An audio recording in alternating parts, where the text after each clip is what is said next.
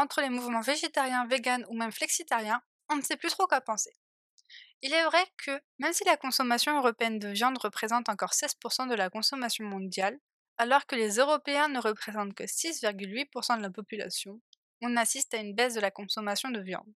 En effet, avec l'évolution des pensées concernant la cause animale, le changement climatique et la volonté d'agir de manière plus éco-responsable, de plus en plus d'Européens, entre 6 et 10% selon les estimations, se décident à adopter un régime sans viande, voire sans trace animale pour le mouvement vegan. Évidemment, face à cet essor, les marchés s'adaptent pour pouvoir surfer sur la vague et les substituts de viande remportent donc la première place avec 39% des parts du marché mondial.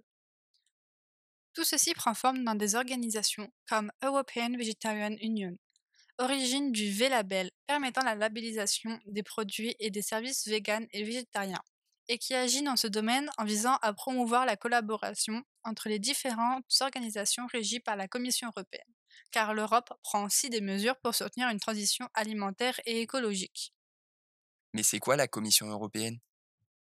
C'est un organe important du processus décisionnel de l'Union européenne, créé en 1958, dont le siège se situe actuellement à Bruxelles, mais qui est complètement indépendant des États et représente l'intérêt général de l'Union européenne.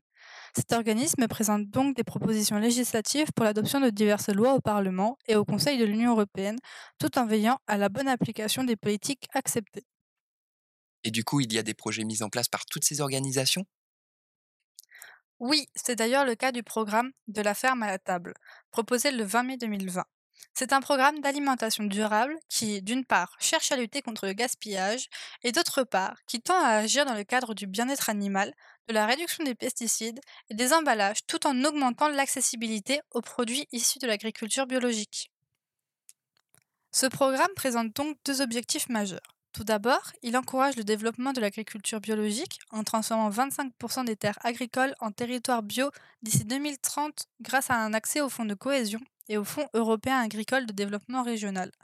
Ceci permettra donc la création d'une nouvelle politique agricole commune, comme celle présentée en 2018, pour améliorer le bien-être animal avec la révision de la législation, en étendant le champ d'action, en ajoutant des étiquetages et en favorisant la sensibilisation, mais aussi en réduisant le gaspillage d'ici 2030 avec la mise en place d'objectifs juridiquement contraignants d'ici 2023. Ensuite, ce programme cherche à protéger la santé des consommateurs en réduisant l'utilisation de produits chimiques et de pesticides de 50% d'ici 2030, en proposant une révision législative sur les emballages composés de produits chimiques dangereux. D'autres mesures de type fiscal, par exemple, seront mises en œuvre pour rendre abordables les produits issus de l'agriculture biologique, le tout afin de sensibiliser les consommateurs au régime alimentaire sain, ce qui permettra donc de réduire le taux de charge pondérale, l'obésité, ainsi que la mort liée à la malnutrition. En ce qui concerne le bien-être animal, les discussions sont en cours. On évalue les dispositions existantes, surtout liées au transport et à l'abattage, mais aussi par rapport aux législations. Il est aussi prévu un étiquetage relatif de ce bien-être, ce qui permettra un choix éclairé de la part du consommateur, mais aussi cela pourrait inciter les éleveurs à faire attention à toutes les choses relatives à ce bien-être.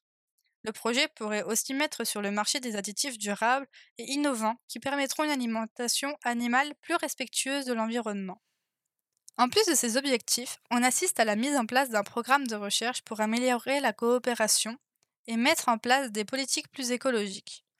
Dans ce cadre, ce programme compte investir 10 millions d'euros dans Horizon Europe entre 2021 et 2027 pour optimiser les recherches et les innovations portant sur l'alimentation, la bioéconomie, les ressources naturelles, l'agriculture, la pêche, l'aquaculture et l'environnement.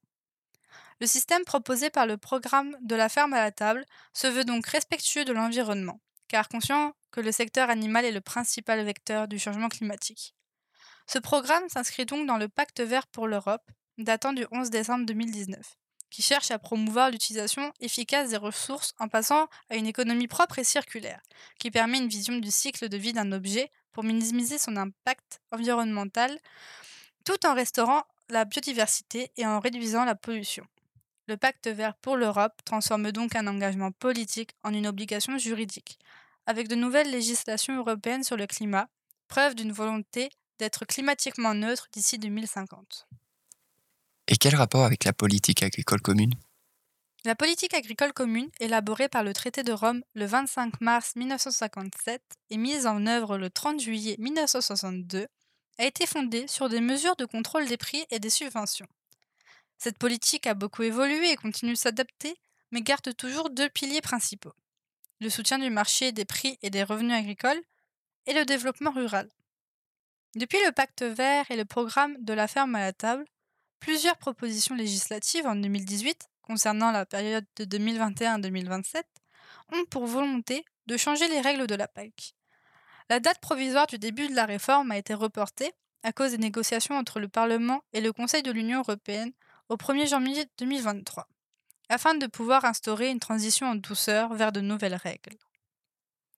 On assiste donc à une volonté de rendre la politique agricole plus intuitive et innovante tout en la rendant plus réactive aux défis actuels et futurs en favorisant un secteur agricole durable et compétitif, ce qui a apporté une contribution significative à la stratégie de la ferme à la table. Tout ceci donne donc naissance à des propositions visant à garantir des conditions équitables et un avenir économique aux agriculteurs, à établir des ambitions plus élevées en matière d'environnement, à maintenir l'agriculture au cœur de la société européenne. Ceci peut donc se résumer en neuf objectifs bien distincts, qui sont assurer un revenu équitable aux agricultures, accroître la compétitivité, rééquilibrer les pouvoirs dans la chaîne d'approvisionnement alimentaire, agir contre le changement climatique, protéger l'environnement, préserver les paysages et la biodiversité, soutenir le renouvellement des générations, dynamiser les zones rurales et garantir la qualité des denrées alimentaires et de la santé. À travers ces programmes, l'Europe veut devenir un modèle mondial, qui va attiser un avantage concurrentiel, créant une ouverture à de nouveaux débouchés commerciaux. Au final, l'Union européenne cherche à soutenir l'évolution mondiale vers des systèmes alimentaires durables. Est-ce qu'il existe des actions concrètes liées à ce projet? Pour le moment, ce projet est trop jeune pour avoir des actions concrètes de mise en place. Cela ne saurait tarder, seulement les changements seront surtout visibles au niveau de la législation et de la réglementation.